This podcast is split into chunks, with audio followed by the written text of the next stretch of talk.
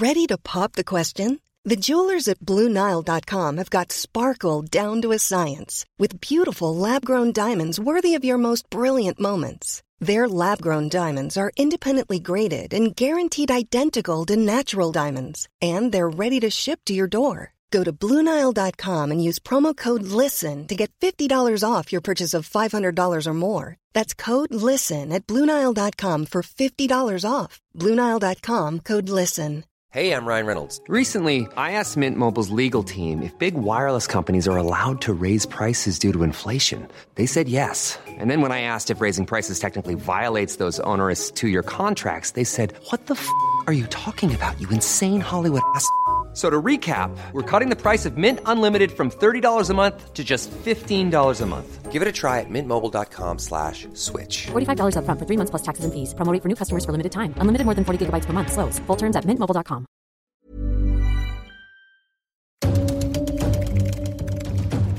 Elecciones 2021. Un podcast de El Universal. Te explicamos todo lo que debes saber acerca de la más grande elección de México conducido por Ana Paula Ordórica.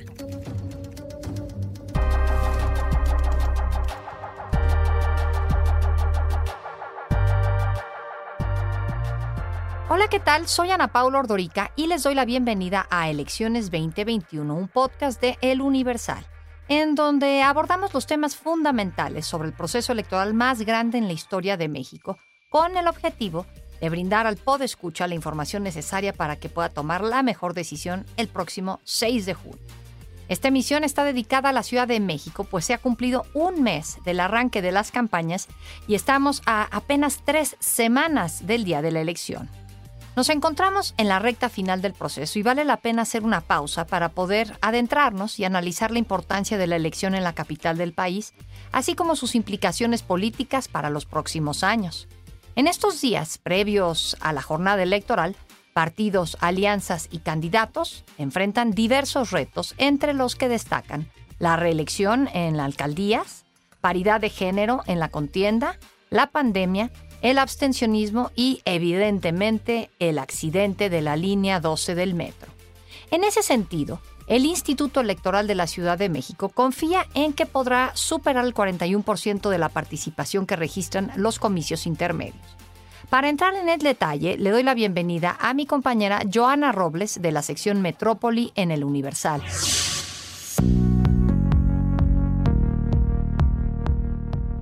Joana, escuchamos, adelante. Hola Ana Paula, el próximo 6 de junio serán al menos 7.7 millones los capitalinos que podrán votar por alcaldes, diputados locales y concejales, pero ¿quiénes son? ¿Algunos buscan la reelección? ¿Cuáles son sus propuestas? ¿Morena tiene hegemonía en la ciudad? ¿El bloque opositor es competitivo? ¿El colapso de la línea 12 del metro afectará? Primero, un panorama general. Las 16 alcaldías de la Ciudad de México serán renovadas, pero dado que es la primera vez que aplica la reelección de la Ciudad de México, nueve alcaldes decidieron postularse para mantenerse en el cargo tres años más. La mayoría son de Morena, pero también va un panista y un priista. Por otro lado, en el Congreso Capitalino, casi la mitad de los 66 actuales legisladores también buscarán repetir en el cargo. Actualmente, de las 16 alcaldías, 11 son gobernadas por Morena, Álvaro Obregón, Azcapotzalco, Cuauhtémoc, Gustavo Amadero, Iztacalco, Iztapalapa, Magdalena Contreras, Miguel Hidalgo, Tlalpan, Tláhuac y Xochimilco. Pero antes de las campañas, hubo movimientos que de acuerdo con morenistas podrán ayudarles a ganar tres demarcaciones más. La primera es Venustiano Carranza, la cual fue ganada por Julio César Moreno en el 2018 bajo las siglas del PRD, pero hace unas semanas Moreno renunció al Sol Azteca y se sumó a las filas morenistas junto con la diputada local con licencia Evelyn Parra, quien es la banderada para la alcaldía. En otros partidos, eh, sobre todo en esa alianza perversa del PRIAN, tuvieron que esperarse hasta el último minuto para cachar a candidatos que solamente los une el odio, los une el rencor, los une el hambre de poder. Pero ¿saben qué? Ellos no van a poder, porque en Morena, en Venustiano Carranza, juntos somos invencibles. Vamos con Evelyn Parra con todo. Este movimiento provocó la salida de Morena de Rocío Barrera, quien es la candidata del PRI, PAM, PRD, para ocupar ese cargo por la coalición Va por la Ciudad de México.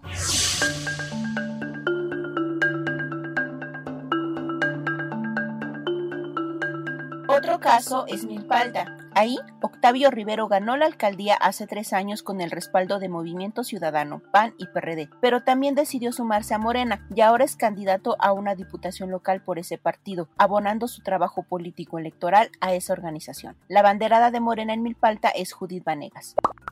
El tercer caso es Coyoacán. Manuel Negrete llegó a la alcaldía a través de la alianza PRD-PAN Movimiento Ciudadano. En los casi tres años de su gobierno se desmarcó de los perredistas, pero nunca se sumó a Morena formalmente. Sin embargo, de manera sorpresiva, dejó el cargo y se fue a Guerrero como candidato de Fuerza por México a la gobernatura. En su lugar quedó Rigoberto Ávila, ex asesor de la fiscal capitalina Ernestina Godoy, es decir, cercano al gobierno actual. Ahora Morena, junto con el Partido del Trabajo, busca obtener el triunfo con Carlos Castillo a la cabeza en esta demarcación, pero la alianza PRD-PRI-PAN busca mantenerse al frente de Coyoacán a través de la candidatura del exdiputado local y empresario Giovanni Gutiérrez. Yo soy Joana Robles, coeditora de la sección Metrópoli en El Universal. Muchísimas gracias, Joana. Vamos ahora a escuchar a Eduardo Hernández, él es reportero de la sección Metrópoli y nos va a hablar de los candidatos que buscan reelegirse en las distintas alcaldías de la Ciudad de México. Eduardo, adelante. Hola Ana Paula, de las alcaldías gobernadas por Morena, que apostaron por la reelección, en algunas, de acuerdo a diversos sondeos, llevan la delantera en la preferencia electoral. Empecemos el análisis con Clara Brugada en Iztapalapa. La edil con licencia busca gobernar otros tres años, será su tercer periodo. De acuerdo con la encuesta del Universal, la morenista tiene el 49.8% de las preferencias electorales sobre el 15% de Yasmín Curiel, la banderada del bloque opositor que va en segundo lugar. En Cuauhtémoc, si bien Morena cambió de propuesta, pues no permitió que Néstor Núñez fuera por la reelección y dio paso a Dolores Padierna en la encuesta de esta casa editorial, este partido lidera las preferencias electorales con un 36.6%. El resto de los morenistas que van por la reelección en sus alcaldías son Vidal Llerenas en Azcapotzalco, Francisco Chiguil en Gustavo Amadero, José Carlos Acosta en Xochimilco, Armando Quintero en Iztacalco y Patricia Ortiz en Magdalena Contreras. Ahora bien, la alianza va por la Ciudad de México contiende en 13 alcaldías, pero solo en Coajimalpa va por la reelección con su abanderado Adrián Rubalcaba. El PAN va solo en Benito Juárez y su carta fuerte es el actual edil Santiago Taboada. El bloque opositor conformado por PRD, PAN y PRI busca no solo retener las alcaldías que ya gobiernan, sino pelear por otras como Coyoacán y Álvaro Obregón. Precisamente en Álvaro Obregón, de acuerdo con la encuesta del Universal, la exdiputada local y federal Lía Limón lidera las preferencias con un 37.6% sobre el abanderado de Morena Eduardo Santillán. En Miguel Hidalgo, el morenista Víctor Hugo Romo va por su reelección frente a su principal contrincante, Mauricio Tabe, postulado por el PAN PRD PRI. De acuerdo con la encuesta del Universal, el morenista lleva 43.5% de preferencias ante un 30.6% del candidato Tabe. Los reflectores de la elección estarán bajo esta alcaldía, pues es de las pocas que ha tenido alternancia, es decir, ya ha gobernado PAN, PRD y Morena. Hasta aquí el bloque de los jugadores en el tablero de la Ciudad de México. Mi nombre es Eduardo Hernández y soy reportero del Universal. Elecciones 2021, un podcast de El Universal.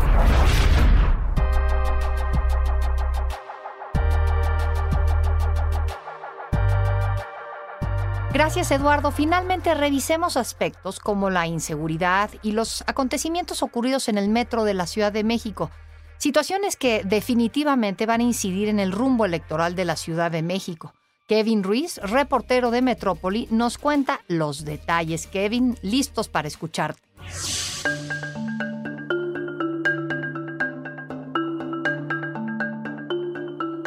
Gracias Ana Paula, a la mitad de las campañas, un elemento que a decir de analistas podrá ser un factor es la situación derivado de la caída de los vagones de la línea dorada del metro. En ese sentido, el doctor en Ciencias Políticas y profesor de la Escuela de Ciencias Sociales y Gobierno del Tecnológico de Monterrey, Gustavo Montiel, señaló que el colapso de una trave de la línea 12 del metro, que dejó al momento 26 personas fallecidas, podría impactar en las preferencias del electorado, poniendo en riesgo la hegemonía de Morena en la capital del país, tanto en las alcaldías como en el Congreso local, que son los dos ejes fundamentales de la jornada electoral. La hegemonía morena eh, pues parece eh, estarse eh, rompiendo en buena medida por el enojo de diversas diversos grupos de electores, particularmente en algunas zonas de la Ciudad de México, en donde han existido conflictos, no únicamente por la caída de los vagones del metro, en la línea 12, sino también en otros espacios en donde los conflictos urbanos se han visto pues profundizados eh, por la falta de eh, recursos que el gobierno de la Ciudad de México tiene eh, debido a las políticas de austeridad. A su vez, Kenvir Puente, politólogo de la Facultad de Ciencias Políticas y Sociales de la UNAM, acotó que no ve un desplome de Morena en la próxima elección. Sin embargo, prevé que pierda espacios donde se les consideraba como ganadores automáticos, pues aún no se han consolidado como un partido político con base social firme, sino son simpatizantes de un solo personaje, el presidente de la República.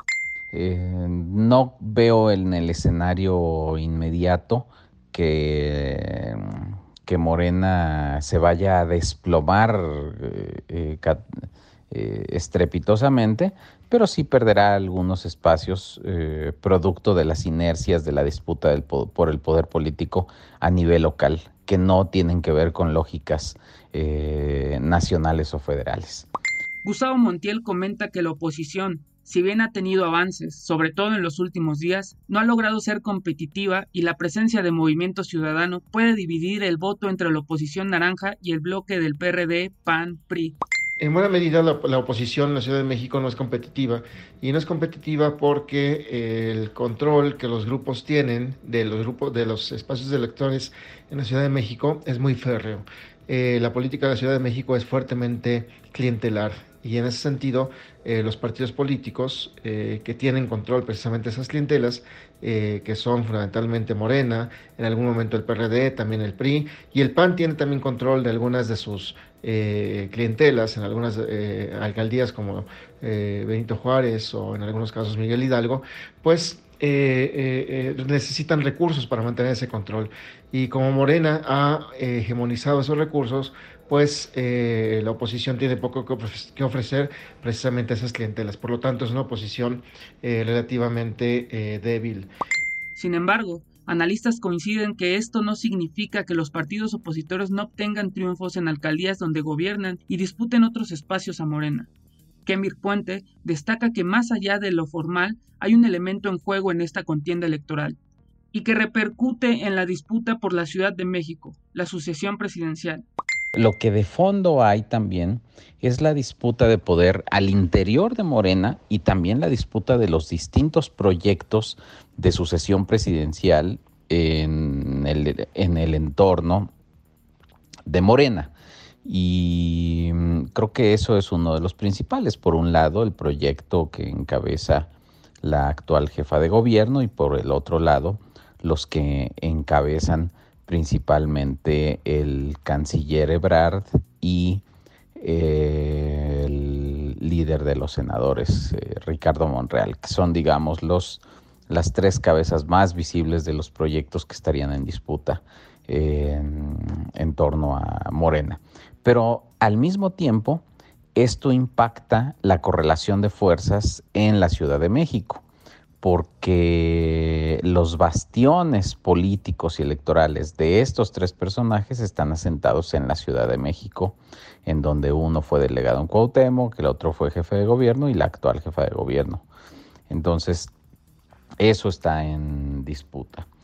Desde luego, el papel que ha desempeñado Claudia Sheinbaum y Andrés Manuel López Obrador en el caso de la línea 12 tendrá un efecto negativo para su causa. Así lo señala Gustavo Montiel. Y pues finalmente eh, el, colapso de la eh, línea 12 del metro necesariamente tendrá un efecto en la elección.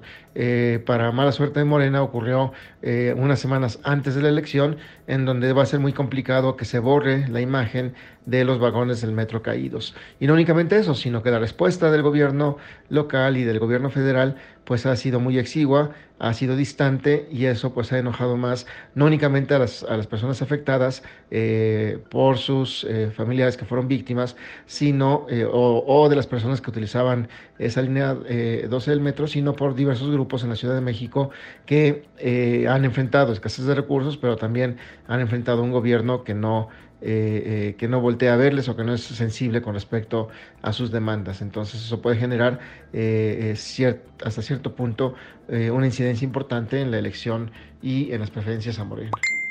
Por su parte, Ken Cuente considera que el papel de la jefa de gobierno será clave en esta elección, así como las redes de movilización de los morenistas.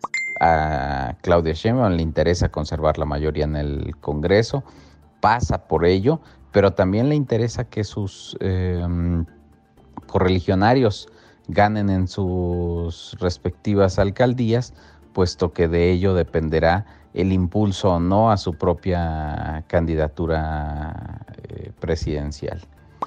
Otro factor importante a considerar es la inseguridad. El INEGI señala a las alcaldías Gustavo Madero, Iztapalapa, Álvaro Obregón, Cuauhtémoc, Coyoacán, Miguel Hidalgo, Tlalpan, Venustiano Carranza y Xochimilco como las de mayor índice delictivo en la ciudad. Todas ellas son gobernadas por Moreno. Ana Paula, hasta aquí mi reporte. Soy Kevin Ruiz, reportero de la sección Metrópoli.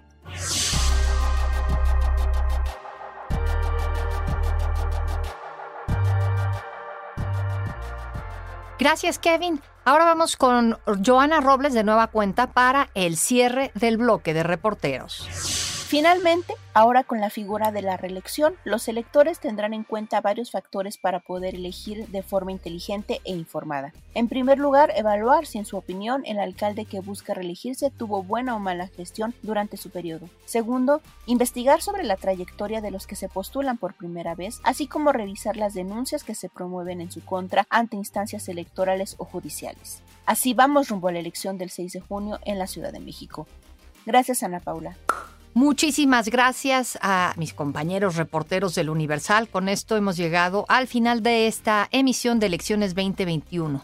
No olvides suscribirte a los podcasts del Universal y escucharnos en nuestro sitio www.eluniversal.com.mx, diagonal podcast o en cualquiera de las plataformas de streaming.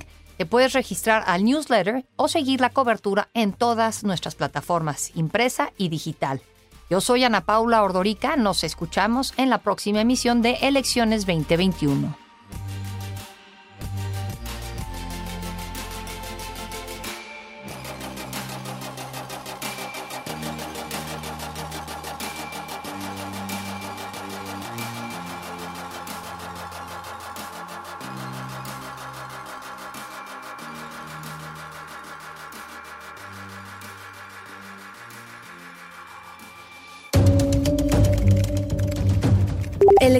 2021, un podcast de El Universal. Te explicamos todo lo que debes saber acerca de la más grande elección de México, conducido por Ana Paula Ordorica.